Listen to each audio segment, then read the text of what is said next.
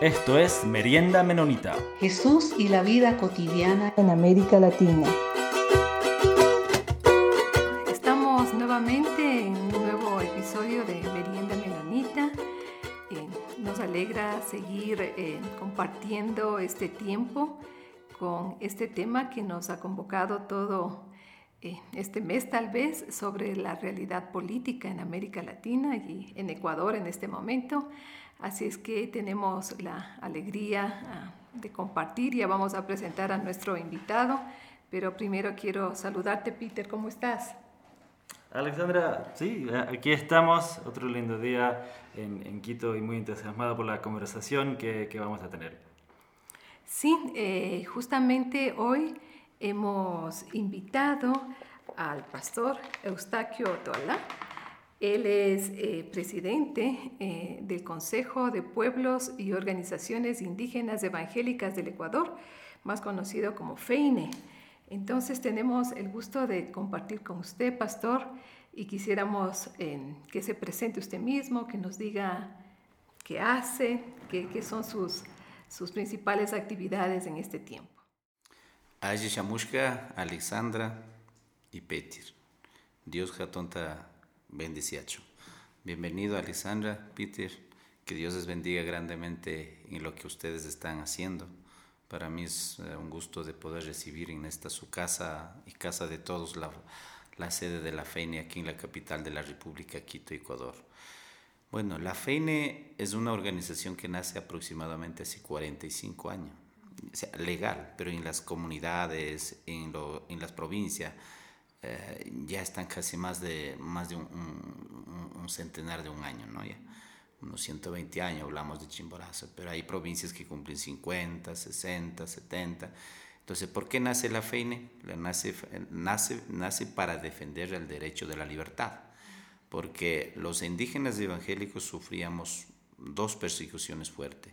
Uno, de los sacerdotes que utilizaban a los mismos indígenas para que traten de hacer la prohibición que no den el evangelio a las comunidades indígenas. Entonces, un indígena eh, evangélico se llevaba doble discriminación, por ser indígena evangélico y por ser indígena también. Así que teníamos un, tiempo complicadísimo, nuestros líderes y también nuestra historia lo dice, eh, donde a los primeros indígenas evangélicos amenazaban no dar agua potable, no permitir que la vía de acceso o vía pública que sea para los evangélicos, o sea, oponían y no le permitían de entrar a lo mejor cuando ya uno ya está muerto, hasta el cementerio era prohibición. O sea, son cosas, han quemado chozas, han quemado, han quitado los bienes, han quitado los animales. Eh, bueno, han expulsado de los territorios a los indígenas evangélicos, los, los, que estaban en la, en la, primera fila. Así que ahí nace la fe. ¿Qué, ¿Qué, hacemos aquí? No hay derecho para todos. ¿Dónde está el derecho humano? Bueno, en ese tiempo no se hablaba nada del derecho humano. Entonces la fe ha venido caminando oh, firmemente más trabajando en el, aspecto eh, eclesial, eh, eh, espiritual, porque eso es la, el eje central, el eje transversal de la fe. Primeramente busca el reino de Dios, luego la justicia. Sí, hay que buscar también la justicia, ¿verdad? Ejemplo, no podemos quedar viendo cuando el Ecuador va terminando en pedazo cuando los gobiernos de turnos han abusado muchas veces implementar su política, hablemos así un poquito duro, la política neoliberal, ¿verdad? Entonces, donde le ve a los pobres que siga bajando más a la pobreza, los ricos sigan subiendo más a la riqueza. Entonces, eso es la inequitatividad. La Biblia proclama que debemos proclamar la justicia. Entonces, ha estado presente en varios aspectos sociales la FEINE eh, de que yo conozco desde año 90, mm, de año 90, bueno, ya, ya estuve en la primera fila también, soy ambateño tungrahuense de pueblo Quizapincha. Entonces, eh, la FEINE nace para defender el crecimiento eclesial evangelístico en el Ecuador, pero sin descuidar temas de la integralidad. La educación tiene que haber en la comunidad.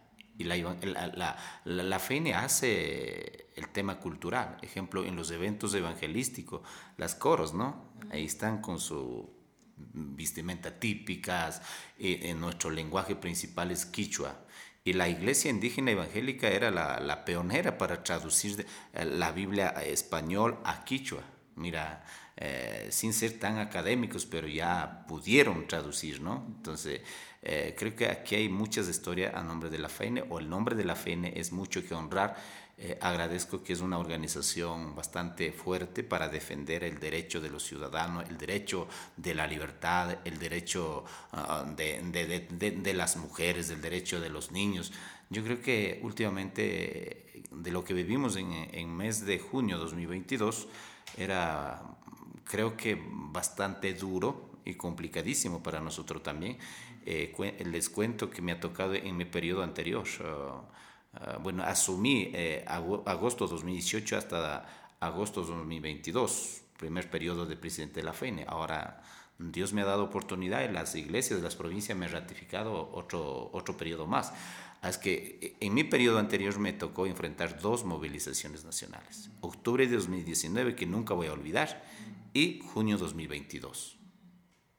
Viendo las dos fechas, para mí fue una, eh, un, gran, un gran impacto en mi vida y mi familia, eh, hasta en la vida propia mismo, el junio 22, donde vivíamos un momento tenso, donde la gente utilizaban el teléfono para amedrentar, para que bajemos de ese estado anémico, cuidado que te van a balear, cuidado que los líderes van a ser fusilados, eh, cuídense mucho. Bueno, otros dirigentes utilizaban chaleco antibala, pero Eustaquio le dijo, no, yo tengo el escudo que es Cristo Jesús.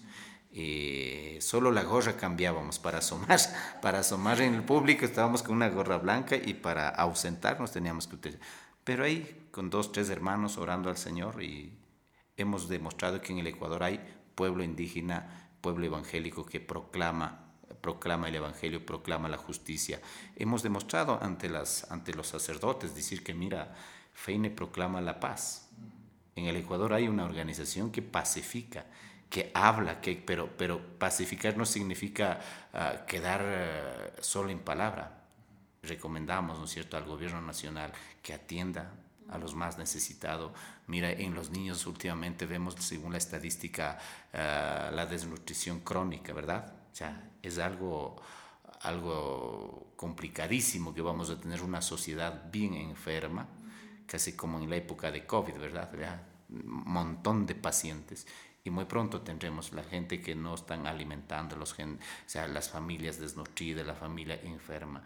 Eh, pero ¿qué tiene que hacer el gobierno ahí? Tiene que implementar la política pública, ¿verdad? Desde el Estado.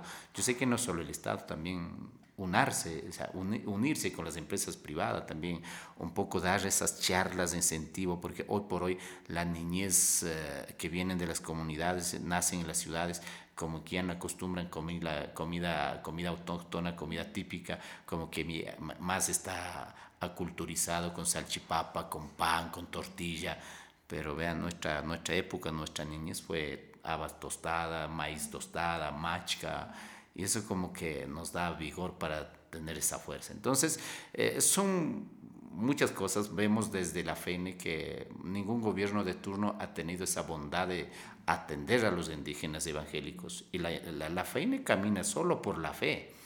Yo creo que no tenemos uh, cosas riquezas aquí, pero tenemos suficiente y nosotros como la FEINE no estamos dependiendo del gobierno.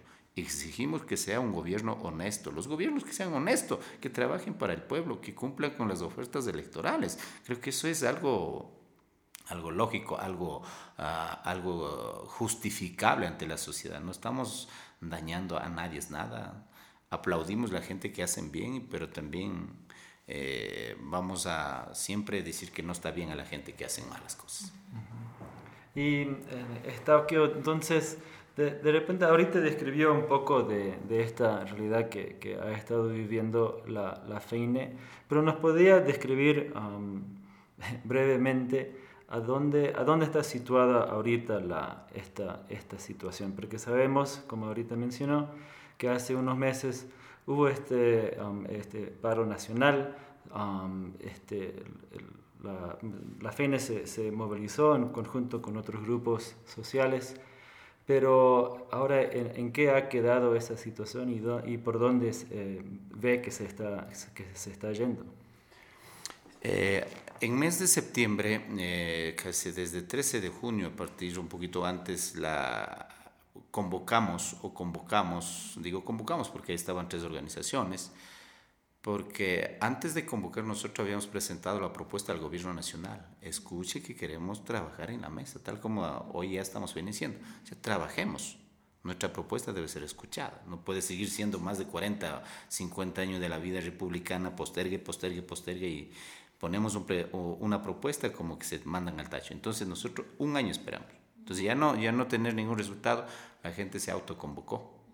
En ningún momento convocamos por documento a decir, ah, las bases de la FEINE por multa, por una cosa, a veces o sea, generaban esas especulaciones, una información negativa que los dirigentes están buscando. No, para nada. Aquí creo que fue autoconvocatoria por la necesidad, que el, alza de combustible, el alza del costo de la vida, la inseguridad. Hoy va Ecuador, este bello Ecuador que donde me vio nacer, crecer y donde entiendo que vivo por una bendición, pero las cosas malas están creciendo, pero nosotros como evangélicos oramos que eh, el poder diabólico no, no va a ganar, no va a ganar. Y vamos a ganar también con la, con la sangre de Cristo. Vamos a orar por la gente que está más destruida. Así que eh, duró casi 18 o 19 días, tres semanas, digamos. Tres semanas demoró esa movilización y luego el Gobierno Nacional, eh, a través del ministerio, ministro de Gobierno, dijo, bueno, demos una etapa final y hagamos un plan para la mesa técnica. Entonces, finaliza la movilización a nivel nacional 30 de junio, instala 13 de julio ya mesas técnicas. En esas mesas técnicas se, eh, eh, se nombra trabajar como, o se divide esa mesa en 10 partes.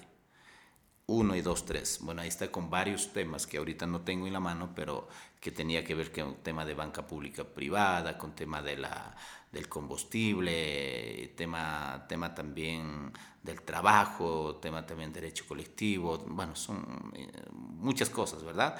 Entonces, esto ya estamos iniciando este 14 de agosto, de septiembre, perdón, octubre, este viernes 14 de octubre.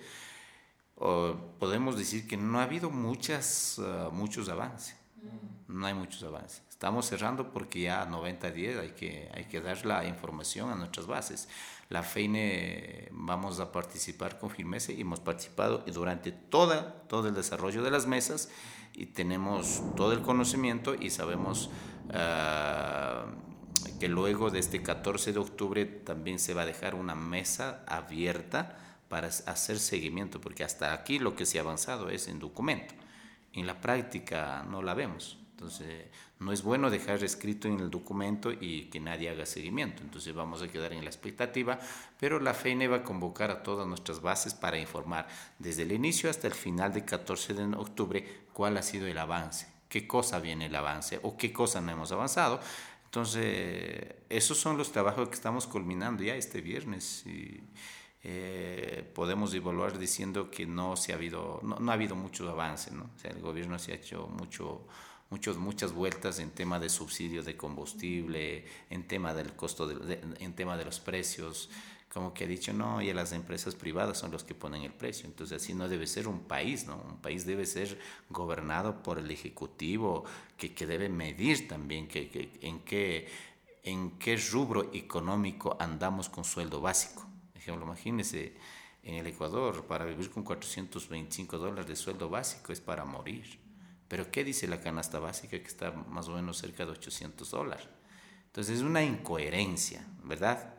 Entonces, por lo mínimo sería bueno que cubra un empleado con sueldo básico, que cubra el tema de canasta básica. Pero eso no va a ocurrir. Aquí, eh, la para la comida o sea, para comprar la comida hay que tener 800 dólares, pero eh, eh, del trabajo usted solo percibe de 425. Bien. Ese es, la, ese es el país que tenemos hoy por hoy, mi estimado. Y justamente pensando en esto, Eustaquio, ¿cómo entonces se pueden generar los cambios y las transformaciones en la sociedad? La las movilizaciones de octubre 2019 y junio 2022 significaron eh, para los movimientos sociales y para el movimiento indígena em, bastante violencia que, sufrieron ustedes, bastante represión, inclusive este racismo que está eh, saliendo de, de, este pueblo quiteño, pichinchano. Eh, entonces el costo que están pagando es alto y vemos que los logros eh, aparentemente son, son pocos. El gobierno insensible ante las demandas, ante las muertes inclusive que hubo y ante la necesidad evidente de una vida más digna de los pueblos. Sin embargo, las movilizaciones que son una herramienta a través de, las cuales los pueblos pueden eh, decir que están desconformes y cuestionar y criticar un sistema, en este caso un sistema neoliberal, ya no están dando los resultados que se quisieran y que se esperan. ¿Cuál sería la otra opción? ¿Cómo mover al gobierno actual para que tome conciencia de las necesidades que tienen los pueblos empobrecidos, los pueblos indígenas, y eh, gobierne a favor de, estas necesidades. Em, ¿Cuál sería eh, la herramienta, el, paso que ahora los movimientos sociales, el movimiento indígena puede dar si hemos visto que eh, las huelgas y los paros aparentemente no están dando ningún resultado o los resultados que se esperan? Bueno, sí, la verdad sufrimos tema de discriminación, tema tema de racismo en la capital, en mayoría de los de mayoría de, mayoría de ciudades en el Ecuador existe. Mm, eh, los días de manifestación, eh, sabíamos que aquí en Quito, en uno de los sectores donde que habitan los más pudientes económicos, dijeron, vea, por aquí si alguien cruza, andamos armados. Entonces, pero eso no, no nos va a amedrentar, eso no nos va a amedrentar mientras, mientras alguien más comete de discriminar el tema del racismo, creo que el pueblo indígena lo demostró este junio. El paro estaba por caerse, pero mientras detiene a un dirigente en señal de ilegalidad, en señal de humillar, entonces la gente se autoconvocó, se levantó.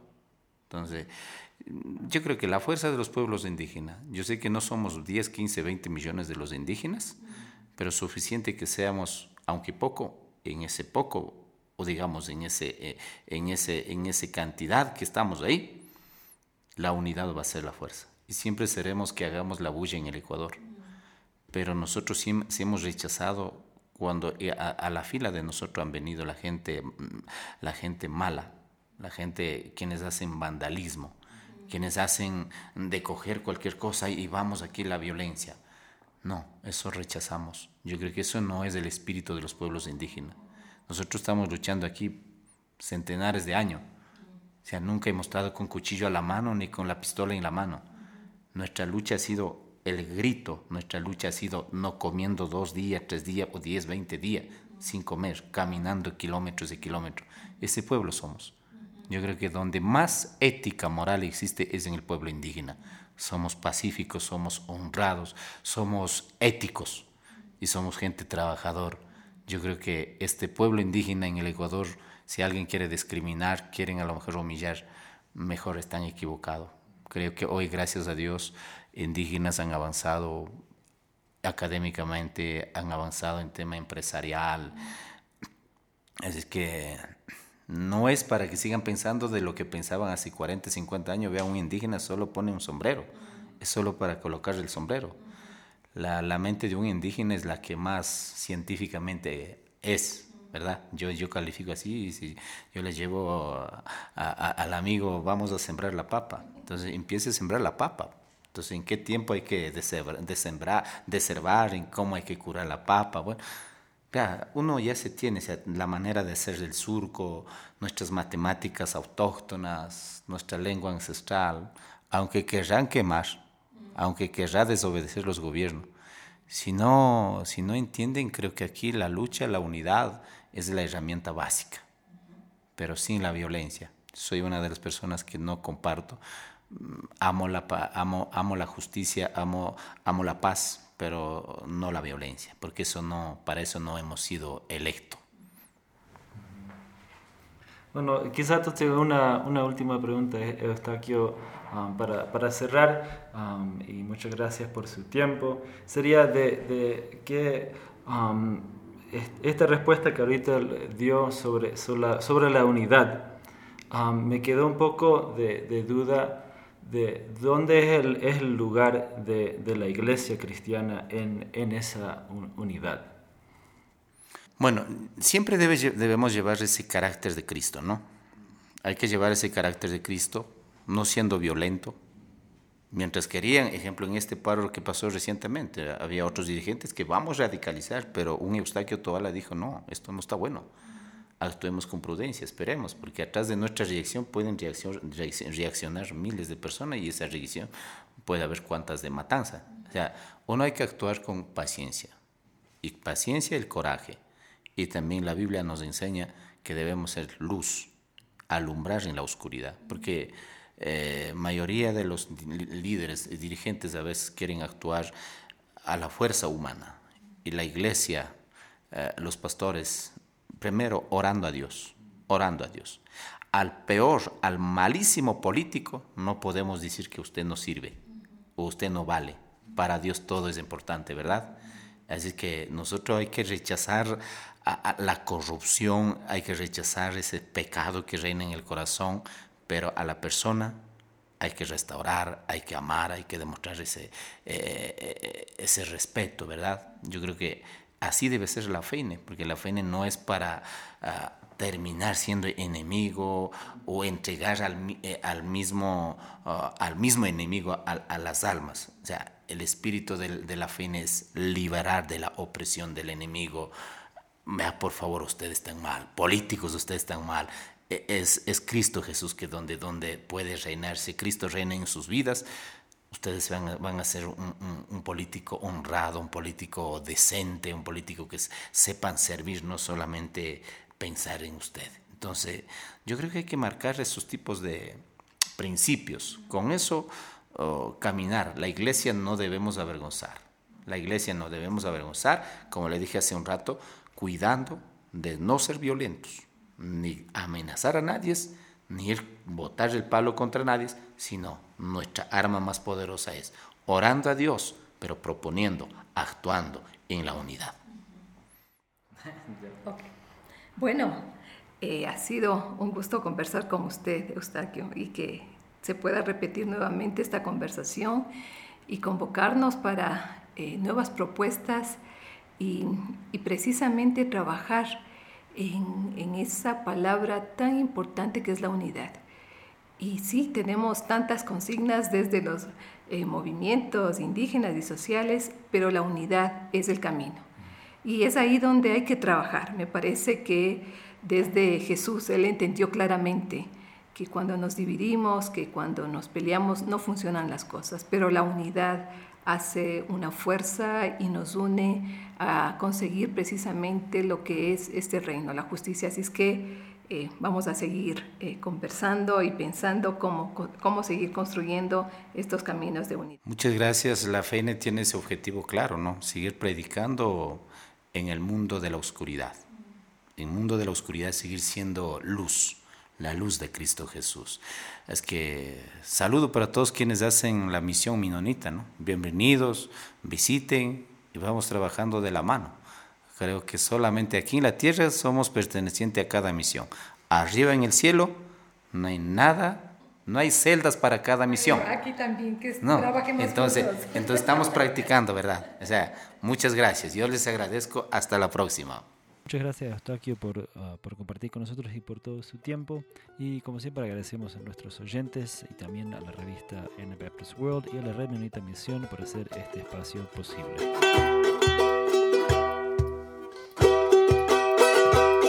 Los comentarios vertidos en este programa no representan necesariamente la opinión de Merienda Menonita, la Red Menonita de Misión o Anabaptist World. Esto fue Merienda Menonita. Siempre estamos atentos a sus opiniones y preguntas y nos pueden escribir al info arroba meriendamenonita.com.